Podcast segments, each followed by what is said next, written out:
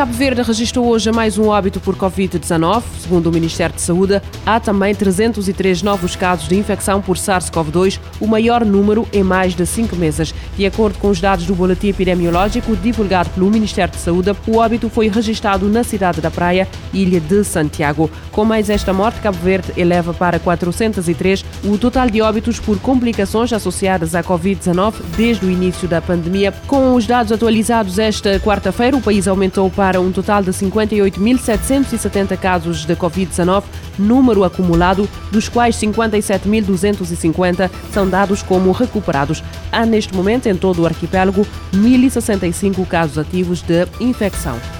Morreu Carlos Afonso, antigo locutor da Rádio Nacional. O antigo locutor da Rádio de Cabo Verde faleceu esta terça-feira, aos 66 anos, vítima de doença. Carlos Afonso nasceu a 10 de dezembro de 1956 e iniciou na Rádio Clube do Mindelo. Após a independência, fez parte da Rádio Voz de São Vicente e depois a Rádio de Cabo Verde. Em 2019, a Comunidade Desportiva de São Vicente e amigos realizaram um conjunto de atividades desportivas em homenagem ao locutor eh, Carlos Afonso, que, ao longo de toda a sua carreira, carreira, narrou e fez várias reportagens nos diversos recintos desportivos de São Vicente. Na altura, o jornalista já enfrentava problemas de saúde. O funeral foi realizado esta quarta-feira em São Vicente.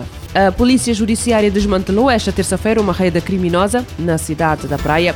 A informação foi confirmada pela Polícia Científica através de um comunicado. Segundo a PJ, a Operação Rapa Tudo realizou buscas em várias residências e localidades da cidade da Praia, que culminaram na apreensão de vários objetos e na detenção de oito indivíduos suspeitos de vários tipos de crimes. A operação decorreu em cumprimento de mandados de buscas, revistas, apreensões e detenções em várias residências e localidades da cidade da Praia, nomeadamente zonas de Tira-Chapéu, Palmarejo, Alto da Glória, Safende, Achada Eugênio Lima, Várzea, Achada Santo Antônio, Ribeirão, Chiqueiro e São Pedro. No âmbito da operação foram detidos fora de flagrante delito oito indivíduos com idades compreendidas entre os 22 e 37 anos por estarem envolvidos em vários tipos de crimes, designadamente de roubos agravados, detenção de armas de fogo, tráfico de droga, além de homicídio na sua forma tentada.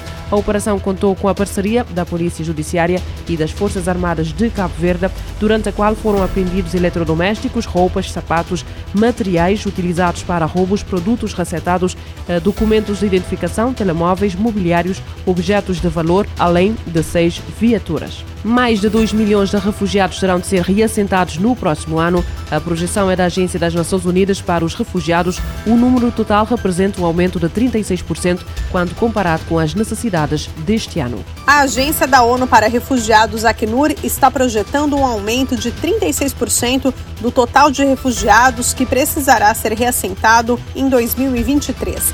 Neste ano, 1 milhão e 400 mil deslocados estão nesta situação, mas no próximo ano, mais de 2 milhões de refugiados precisarão ser abrigados em outros países. O Acnur menciona alguns motivos para a alta: impactos humanitários da pandemia de Covid-19 e surgimento de novas situações de deslocamento no último ano. A maioria dos refugiados que precisarão ser reassentados está no continente africano, aproximadamente 662 mil pessoas. Oriente Médio e Turquia aparecem logo em seguida. Por país de origem, os refugiados da Síria são o grupo com a maior necessidade global de reassentamento. Mais de 777 mil sírios estão nesta situação. O Acnur menciona ainda refugiados do Afeganistão desalojados durante diferentes períodos da história turbulenta do país. Para o próximo ano, mais de 274 mil afegãos precisarão ser realocados. Na sequência, estão civis da República Democrática do Congo, do Sudão do Sul e de Mianmar.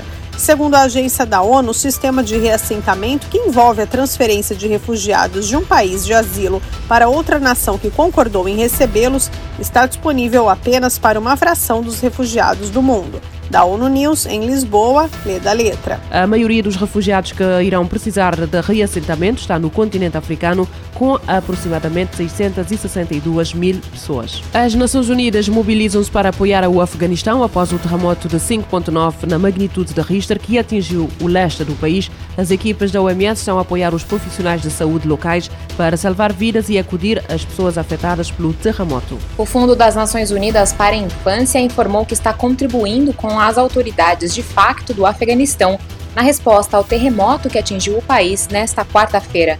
De acordo com as agências de notícias, o sismo deixou pelo menos mil mortos nas províncias de Paktika e Khost. Além do Unicef, outras equipes da ONU foram acionadas e estão unindo esforços para avaliar a situação e socorrer as comunidades afetadas. Até o momento, o Unicef enviou várias equipes móveis de saúde e nutrição para prestar os primeiros socorros. O representante da agência no Afeganistão expressou seus pêsames às famílias das vítimas e desejou pronta recuperação aos feridos. De acordo com as informações do Escritório das Nações Unidas para Assuntos Humanitários, o tremor de 5,9 na escala Richter atingiu a região central do Afeganistão a 1h30 desta quarta-feira, horário local. O terremoto, que foi registrado a uma profundidade de 10 quilômetros, foi sentido em províncias vizinhas, incluindo Cabul e Islamabad, bem como Paquistão e Índia. Da ONU News em Nova York, Mayra Lopes. As agências de notícias dão conta de pelo menos mil mortos. Os dados, contudo, ainda são provisórios. A Unicef aponta que está a cooperar com as autoridades do país. O tremor de terra foi registrado a 10 km da profundidade e foi sentido nos países vizinhos Paquistão e Índia. O governo da Bulgária foi derrubado por uma moção de censura. Seis meses após tomar posse, o governo da coligação do primeiro-ministro liberal búlgaro foi hoje derrubado por uma moção de censura no Parlamento a iniciativa partiu do GERP, antigo partido no poder do Boiko Borisov, dos seus aliados das Forças Democráticas Unidas e ainda do Movimento pelos Direitos e Liberdade e dos nacionalistas pró-russos do Renascimento. O texto foi adotado por 123 deputados, enquanto 116 votaram contra, num total de 240 lugares, anunciou o vice-presidente do Parlamento da Bulgária. Após três eleições legislativas sucessivas em 2021, muitos búlgaros receiam que o país mergulha numa complexa crise política e num período já muito complicado devido à guerra na Ucrânia e do recrudescimento da pandemia de Covid-19.